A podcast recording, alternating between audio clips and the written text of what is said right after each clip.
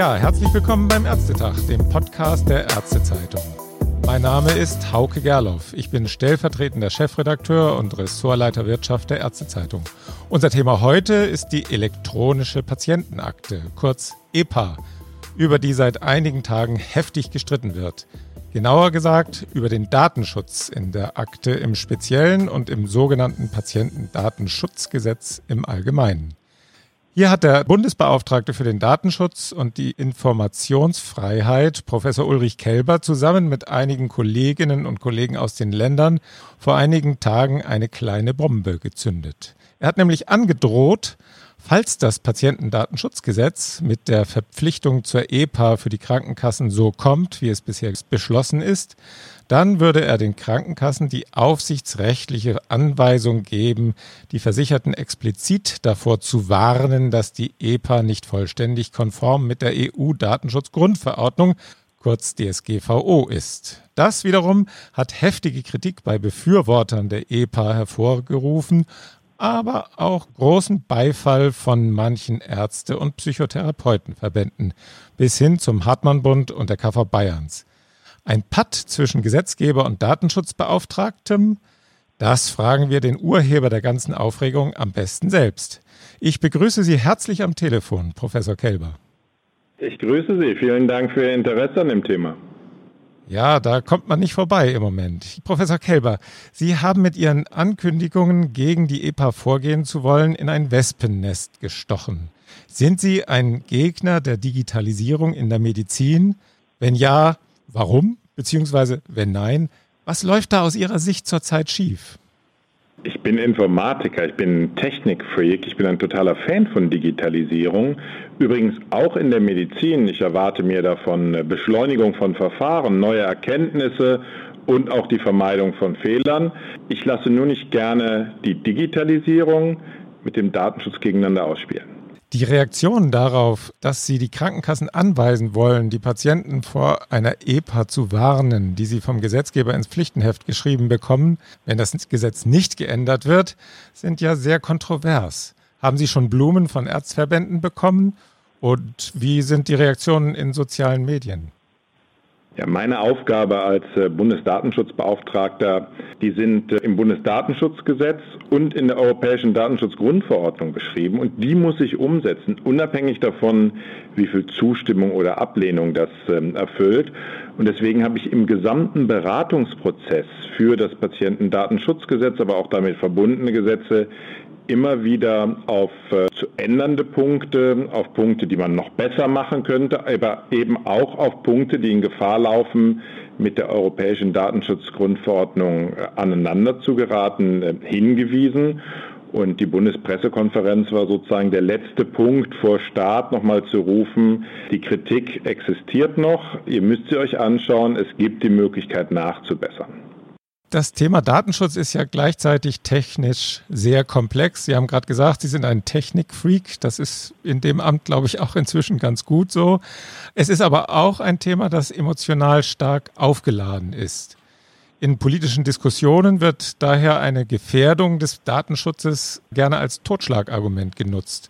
Wie können Sie als Datenschutzbeauftragter in dieser Diskussion eine Versachlichung erreichen? Datenschutz ist in Europa, und das äh, unterscheidet uns von anderen Weltregionen, unmittelbar aus den Grundrechten abgeleitet. Es ist ein ähm, Schutzgut gegenüber dem Staat, aber durchaus auch in ungleichen Machtverhältnissen gegenüber sonstigen Organisationen und ähm, privaten Unternehmen. Wir versuchen ja nicht nur die Aufsicht auszuüben, also zu kontrollieren, was passiert dort, notfalls auch einzugreifen, sondern unsere Aufgabe ist auch zu sensibilisieren, zu beraten, zu informieren und an bestimmten Themen auch äh, zu erläutern, wo Ängste unberechtigt sind und warum wir an der Stelle eine Möglichkeit sehen, bestimmte Daten in einer Form zu nutzen. Das ist unsere Tagesaufgabe, das ist nichts Besonderes bei der elektronischen Patientenakte. Ja, Sie haben natürlich jetzt gerade mit den Äußerungen auch einiges an, an Emotionen dann doch auch geweckt in der Bundespressekonferenz letzten Mittwoch. Zu welchen Maßnahmen wollen Sie denn eigentlich die Krankenkassen genau bringen, wenn das Gesetz so, wie es jetzt steht, wirksam wird? in dem gesamten Bereich der verschiedenen Gesetze, die jetzt natürlich in letzter Zeit ähm, getroffen wurden, digitale Versorgungsgesetz, Patientendatenschutzgesetz, die teilweise auch die gleichen Bereiche betreffen oder sich gegenseitig ergänzen, haben wir eine Reihe von Kritikpunkten gehabt. Teile sind aufgenommen worden, andere nicht in unserer Beratung. Es gibt Punkte, bei denen wir gesagt haben, wir werden uns da genau die Praxis noch anschauen. Da geht es zum Beispiel um den Umgang mit Abrechnungsdaten, Forschungsdatenzentrum. Und bei der elektronischen Patientenakte sehen wir einen Verstoß mit der Europäischen Datenschutzgrundverordnung bei der sicheren Authentifizierung der Versicherten an ihren eigenen mobilen Endgeräten, also außerhalb der gesicherten Telematikinfrastruktur und einen Verstoß gegen die Möglichkeit, die Kontrolle über die eigenen Daten zu haben, indem es im ersten Jahr für keine Versicherten und ab dem zweiten Jahr noch für alle Versicherten ohne geeignete eigene mobile Endgeräte nicht möglich ist, Dokumenten genau seine elektronische Patientenakte zu steuern. Inwiefern ist denn diese Authentifizierung äh, nicht DSGVO-konform? Können Sie das auch Menschen, die keine Datenschutz- und Rechtsexperten sind und auch keine Informatiker erklären? Wo genau liegt der Verstoß? Da muss man gar nicht in die technischen Details gehen. Die Gesundheitsdaten, personenbezogene Gesundheitsdaten sind besonders sensible Daten. Sie haben nochmal eine besondere Schutzanforderung durch die Datenschutzgrundverordnung. Und deswegen ist ja die Telematikinfrastruktur so entwickelt worden, so sicher wie sie ist. Auch die elektronische Patientenakte soll aber aufgrund der Entwicklung in den letzten Jahren, anders noch als bei den Überlegungen in der Frühzeit der Digitalisierung, nicht mehr nur innerhalb dieser gesicherten Infrastruktur, also zum Beispiel in Rechnern im Krankenhaus oder beim Arzt zugegriffen werden, sondern jeder soll von seinem Smartphone, von seinem Tablet aus selbst zugreifen können. Das wollen die Versicherten auch. Nur wenn ich dann von außerhalb dieser gesicherten Struktur durch das Internet auf diese Daten zugreife, dann reicht es eben nicht zum Beispiel mit einer vierstelligen PIN meines Handys sich da kurz einzugeben, sondern höhere sichere Authentifizierung, zum Beispiel durch die Nutzung der elektronischen Gesundheitskarte, die etwas Physisches in der Hand ist. Dafür gibt es klare Vorgaben in verschiedenen Verordnungen oder auch durch das Bundesamt für die Sicherheit in der Informationstechnik. Und wir fordern diese höheren Sicherheitsformen an, wie sie auch bei anderen wichtigen digitalen Lösungen gefordert sind. Also da muss einfach nur ein bisschen nachgebessert werden. Kann man das so einfach sagen?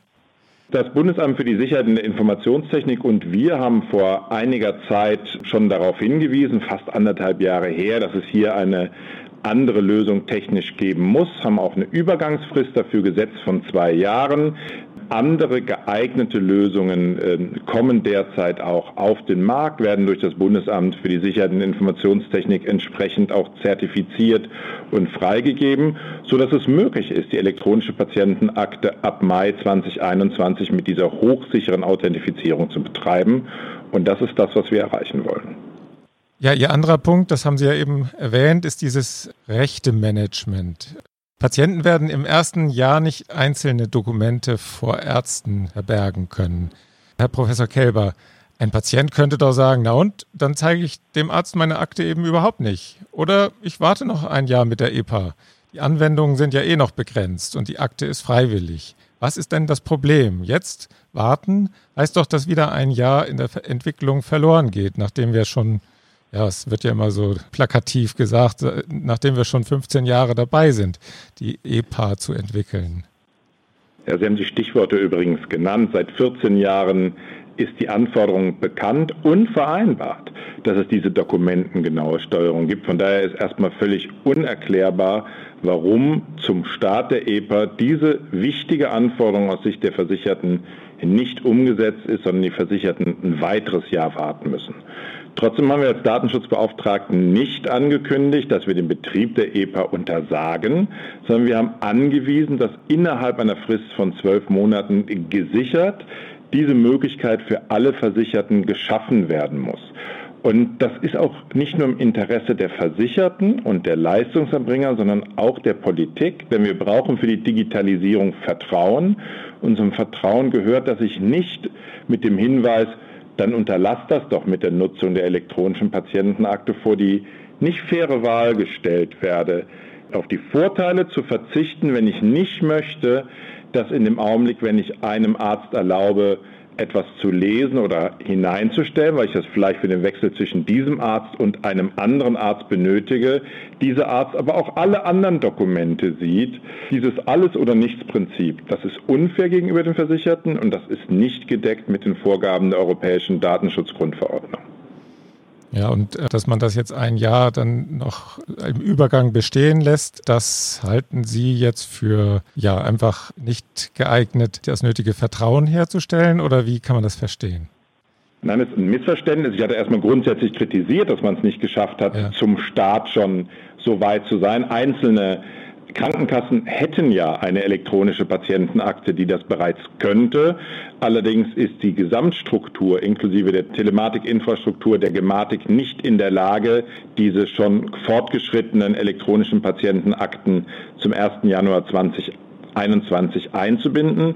Entscheidend ist aber, dass nach der Patientendatenschutzgesetz die Versicherten, die keine eigenen geeigneten mobilen Endgeräte haben oder sie nicht einsetzen wollen, weil sie sagen, ich möchte normalerweise nur innerhalb der sicheren Telematikinfrastruktur meine Daten verwenden, dass die keine Möglichkeiten zu dieser Steuerung dauerhaft haben sollen mhm. und dass diese Menschen also keine genaue Kontrolle haben, außer sie setzen eine dritte Person ein, die dann die Steuerung für sie vornimmt, aber alle ihre Daten einsehen kann.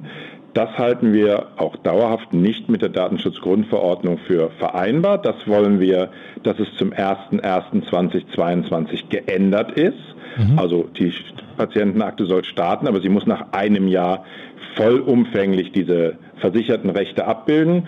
Und interessanterweise haben wir von den ersten Krankenkassen auch schon gehört, dass sie über das hinaus, was das Patientendatenschutzgesetz fordert, solche Möglichkeiten für ihre Versicherten bringen wollen, zum Beispiel die Krankenkassen in Sachsen.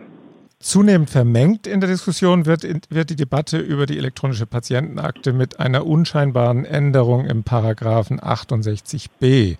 Das betrifft ja dann erstmal die Krankenkassen. Dabei geht es um die nötige bzw. eben nicht mehr nötige Einwilligung von Versicherten in die Nutzung ihrer Daten für Versorgungsinnovationen, die Krankenkassen zusammen mit Unternehmen umsetzen wollen. Das hatten die Kollegen von Telepolis, also von, von Heise, zuerst beschrieben.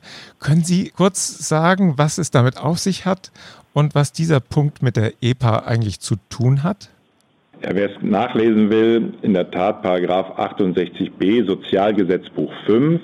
Es geht darum, was die Krankenkassen mit den Abrechnungsdaten, die sie von ihren Versicherten haben, die aber natürlich alleine über Kurzdiagnosen, über ähm, entsprechende Nummern auch wichtige Gesundheitsdaten beinhalten, in welcher Form die Krankenkassen diese Daten verarbeiten dürfen um dann Angebote äh, den Versicherten im Rahmen zum Beispiel von verbesserten Betreuung von Diabeteserkrankungen oder ähnliches machen dürfen.